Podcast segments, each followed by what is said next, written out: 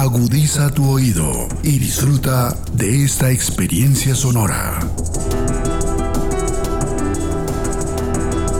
Este es un podcast Radio Unal.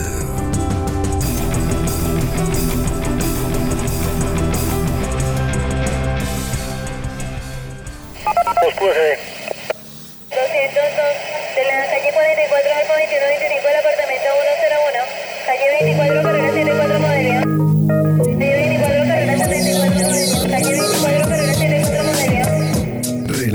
De gobierno urbano. Es de horario expreso y patrón de 6, de 7, de 8. Relatos de gobierno urbano. La ciudad contada por sus protagonistas.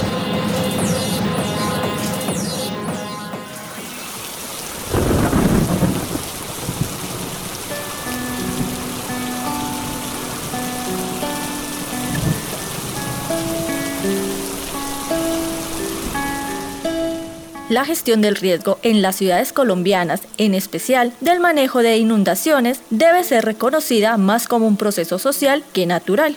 Esto se hace evidente en las ciudades donde su forma de asentamiento incrementa la vulnerabilidad de sus habitantes, ya que quedan expuestos a que las viviendas y en especial los equipamientos públicos que proporcionan una variedad de servicios vitales sean dañados y afecten la integridad y vida de los ciudadanos.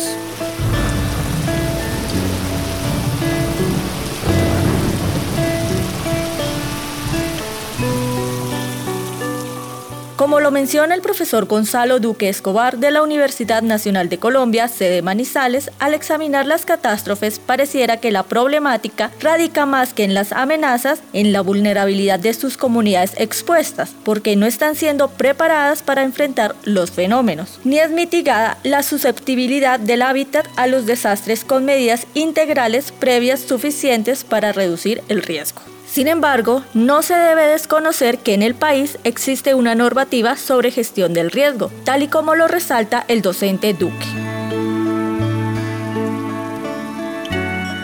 Colombia adoptó el Plan Nacional para la Prevención y Atención de Desastres mediante el Decreto 93 de 1998. Para el efecto, con varios COMPES, diseñó la estrategia para consolidar la ejecución del Plan Nacional para la Atención de Desastres 3146 de 2001 y creó el Programa de Reducción de la Vulnerabilidad Fiscal, el 3318 de 2004, al tiempo que desarrolló los principios de política para el manejo de la gestión del riesgo como componente de los planes de ordenamiento territorial y de los planes sectoriales. Pero el país en relación con los desastres naturales cuenta ahora con una institucionalidad que le permite profundizar en esta problemática, instrumento constituido durante más de tres décadas y para lo cual inciden tres momentos. El primero, para el momento del desastre con la erupción del Ruiz en 1985, cuando se crea el Sistema Nacional para la Prevención y Atención de Desastres y la Oficina Nacional para la Prevención y Atención de Desastres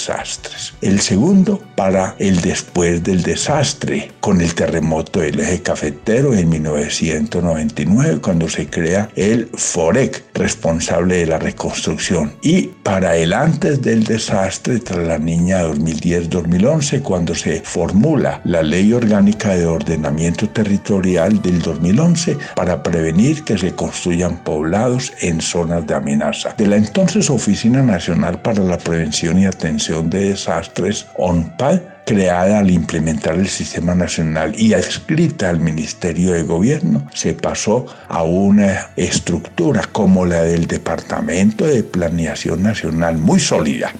En Colombia, según el IDEAN, hay 190.935 kilómetros cuadrados de suelo susceptible de inundación. De estos, 34.952 kilómetros se transformaron en suelos agrícolas o fueron urbanizados.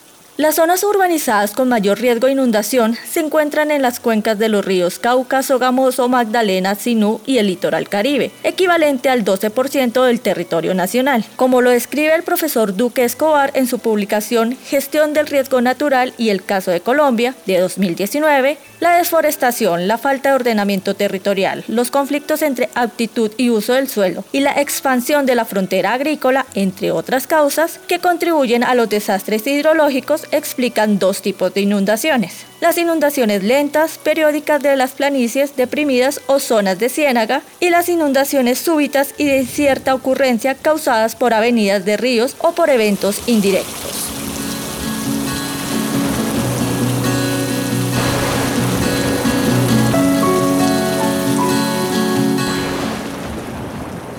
En 2021 y en lo corrido de este año 2022 hemos visto con preocupación cómo las lluvias nuevamente, además de provocar el desbordamiento de grandes ríos y de cauces menores e inundar calles en zonas urbanas, han desencadenado flujos torrenciales a lo largo y ancho de Colombia y deslizamientos que han obligado a las autoridades a cerrar vías. Sabemos que en la región andina de Colombia el clima es bimodal, aunque cada año tenemos dos temporadas secas que parten desde los equinoccios en junio 21 y diciembre 22 y dos húmedas a partir de los solsticios en marzo 21 y septiembre 22 con el enso, es decir, el niño y la niña, gracias al cambio climático ambas temporadas se hacen más secas durante el niño, con presentándose incluso más huracanes de mayor intensidad y más húmedas durante la niña. Esta problemática que se expresa en eventos climáticos extremos y que ha impuesto un reto global que no tiene fronteras, obliga a evaluar dos factores, la amenaza relacionada con el clima y la vulnerabilidad del medio local y las personas que lo habitan y transforman. Veamos, uno, la amenaza relacionada con el cambio climático, ya que de la estabilidad del clima depende la probabilidad de ocurrencia de los eventos extremos. Y dos, la vulnerabilidad del territorio donde inciden factores que atenúan o facilitan el descontrol hídrico y pluviométrico, al igual que los deslizamientos y las sequías. En suma, de ambos factores, la amenaza y la vulnerabilidad depende del riesgo de sufrir los desastres hidrogeológicos.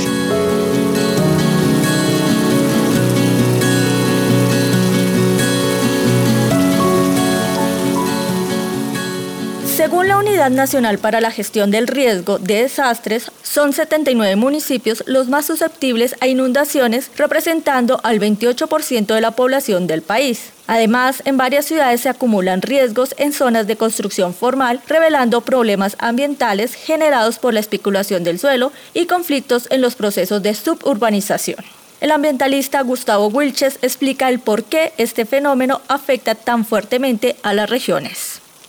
En mayor o menor medida, los cascos urbanos han ido creciendo sobre los territorios que ocupan, sin tener en cuenta que desde mucho antes hay un actor en esos territorios que es el agua, en sus diferentes expresiones. Para citar tres ciudades cercanas a mí como son Bogotá, Cali Popayán, pues el caso es que desde que se hizo la, entre comillas, fundación de esas ciudades por parte de nuestros antepasados españoles, comenzó entonces a transformarse, a imponerse una lógica secana a estas ciudades, pero no solamente en esas tres ciudades, sino inclusive en ciudades costeras como Barranquilla o Cartagena, en donde evidentemente las costras urbanas han ido intentando reprimir el agua pero el agua ha seguido allí presente todo el tiempo y ahora con ese aliado que es la crisis climática, pues entonces el agua comienza a reclamar por las malas sus espacios. Aquí el tema no solamente es de planificación puntual, sino el tema es de comprensión general del territorio. ¿Y cuál es la solución a eso? Pues hay que hacer una transformación profunda de la manera como nos relacionamos con los territorios, de la manera como nos relacionamos con esos actores no humanos de los territorios, el principal de los cuales es el agua. La solución pues es entender precisamente cuál es la dinámica del agua y entender cómo nos ordenamos en función de esa dinámica y no cómo intentamos imponerle a la fuerza las prioridades humanas al territorio. Y hay otro factor que es importantísimo, no solamente para lograr hacer la paz con el agua, la paz con la naturaleza, sino para la paz entre los seres humanos. Y es la transformación profunda, necesaria e inevitable de la relación entre la Colombia urbana y la Colombia rural. Muchísimas de las comunidades afectadas por inundaciones, por deslizamientos, son comunidades rurales que han sido obligadas a migrar, a abandonar sus espacios rurales, sus espacios en el campo, para venirse a establecer en las orillas de los ríos o en las orillas de humedales cuya aptitud pues precisamente no es la de ser habitada.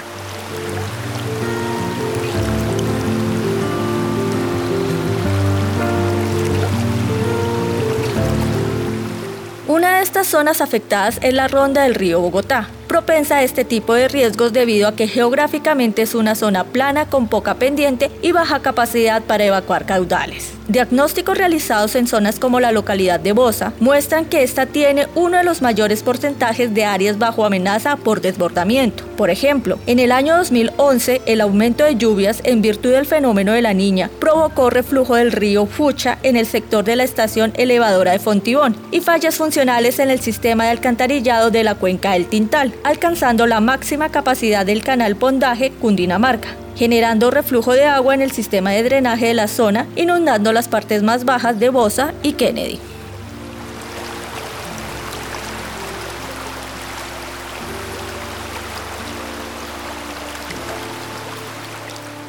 El riesgo materializado para esa época en la Alameda del Río y Ciudadela del Recreo que se encuentran en la zona de influencia de Canales Tintal generó inundación en uno de los equipamientos educativos, la institución educativa distrital Carlos Pizarro León Gómez.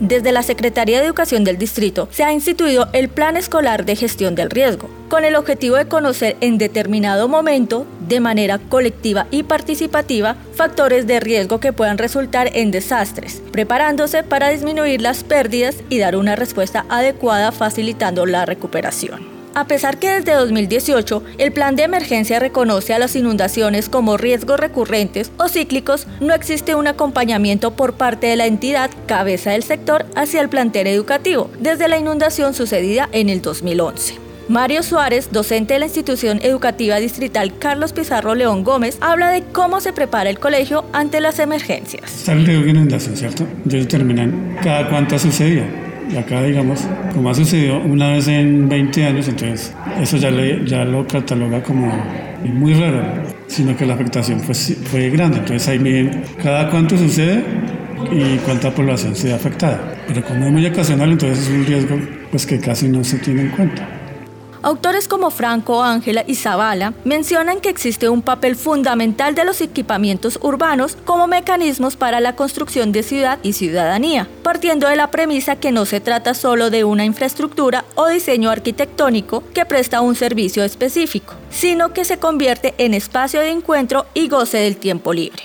Sin embargo, desde experiencias de ciudad podemos ver cómo la existencia y construcción de un parque lineal como equipamiento urbano de recreación también ha servido como contención que previene la inundación de viviendas. Un claro ejemplo de ello es la construcción del proyecto de vivienda Bavaria y su parque lineal Río de Oro, localizado sobre el borde occidental del municipio de Bucaramanga, en el área aledaña al Río de Oro, cuerpo cuerpo hídrico cuyo desbordamiento generó afectaciones a la población en la ola invernal del año 2005. En esta localización, 202 unidades habitacionales fueron construidas y entregadas a las familias que fueron afectadas por las inclemencias medioambientales. Es así como se puede apreciar un doble uso funcional del Parque Lineal Río de Oro, el uso recreacional y la mitigación del riesgo. Hasley Gualdrón, habitante del sector, recuerda cómo fue su reubicación y el papel que desempeña el parque ante emergencias. Nos reubicaron de lo que era el Pablón, que eso fue una avalancha que pasó. De ahí reubicaron las familias hacia el Club Tiburones y de ahí pues ya salió el proyecto y fue acá las casas que entregaron en Bavaria. Cuando ha llovido muy duro, que ha habido mucho tiempo de lluvia, que ha durado pues como semanas lloviendo así, el río se crece total. ¿Y que le ha tocado a la gente a a la madrugada? Sacar sus poquito de cosas ahí a lo que son las canchas, que es el parque que queda, y pues dormir ahí y estar pendiente porque se crece muchísimo. Incluso el río se tiene una regla y él ha pasado la regla que él tiene.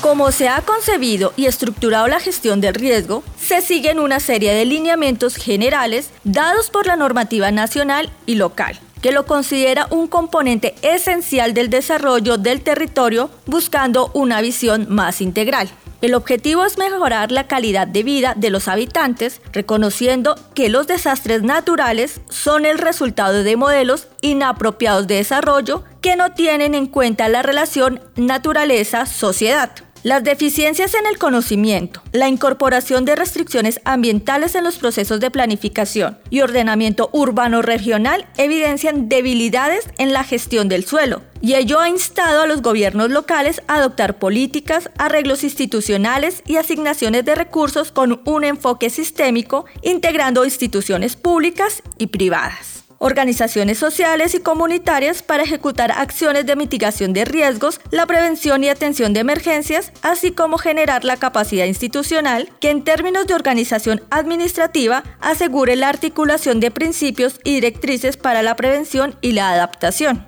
A pesar de ello, vale la pena formular la siguiente pregunta. ¿Cuáles son los retos de las ciudades colombianas en torno a la prevención de desastres por inundaciones? A este cuestionamiento responde el profesor Gonzalo Duque Escobar.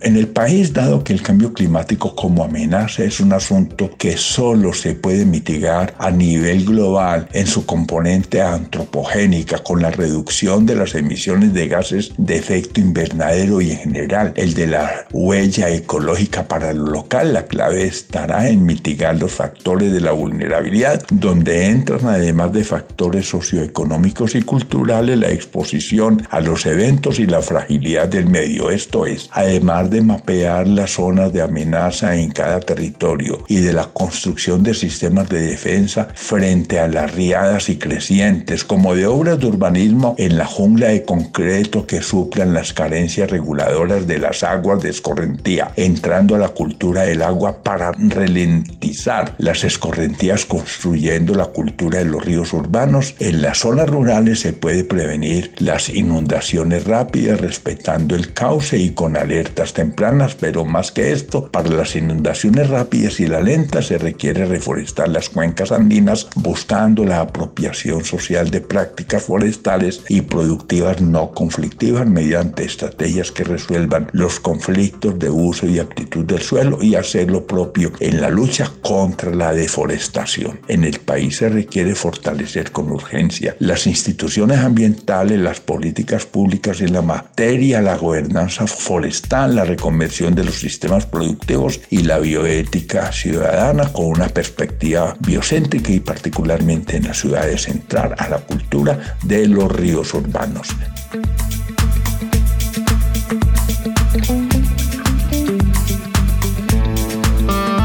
Los instrumentos de planificación se orientan a mitigar o incluso prevenir impactos negativos en los equipamientos colectivos, partiendo desde temas de ubicación espacial y acciones frente a su implantación. No obstante, una mayor orientación, lineamientos y acompañamiento a nivel de reglamentación no garantiza por sí solo disminución de los impactos negativos o riesgos y la garantía al derecho a la ciudad. Como humanidad debemos ser conscientes y generar un mayor grado de compromiso entre los diferentes grupos de interés para entender y atender las problemáticas que se derivan de los impactos ambientales generados por la huella humana. Solo de esta forma se facilitará la toma de decisiones para priorizar, restaurar o restablecer zonas geográficas bajo la marcada tendencia de la urbanización.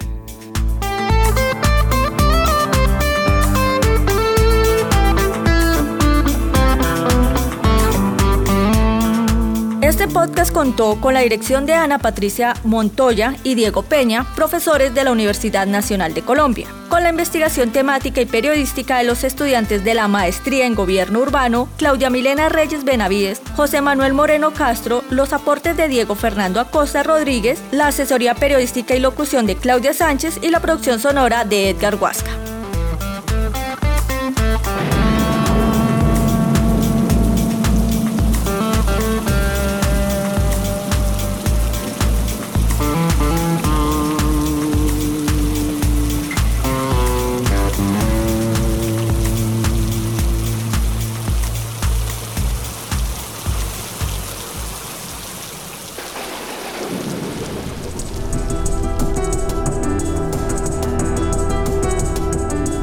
Las opiniones aquí expresadas son de entera responsabilidad de sus autores y solo comprometen a los realizadores de este podcast. No representan necesariamente el pensamiento de Radio UNAL ni la posición oficial de la universidad.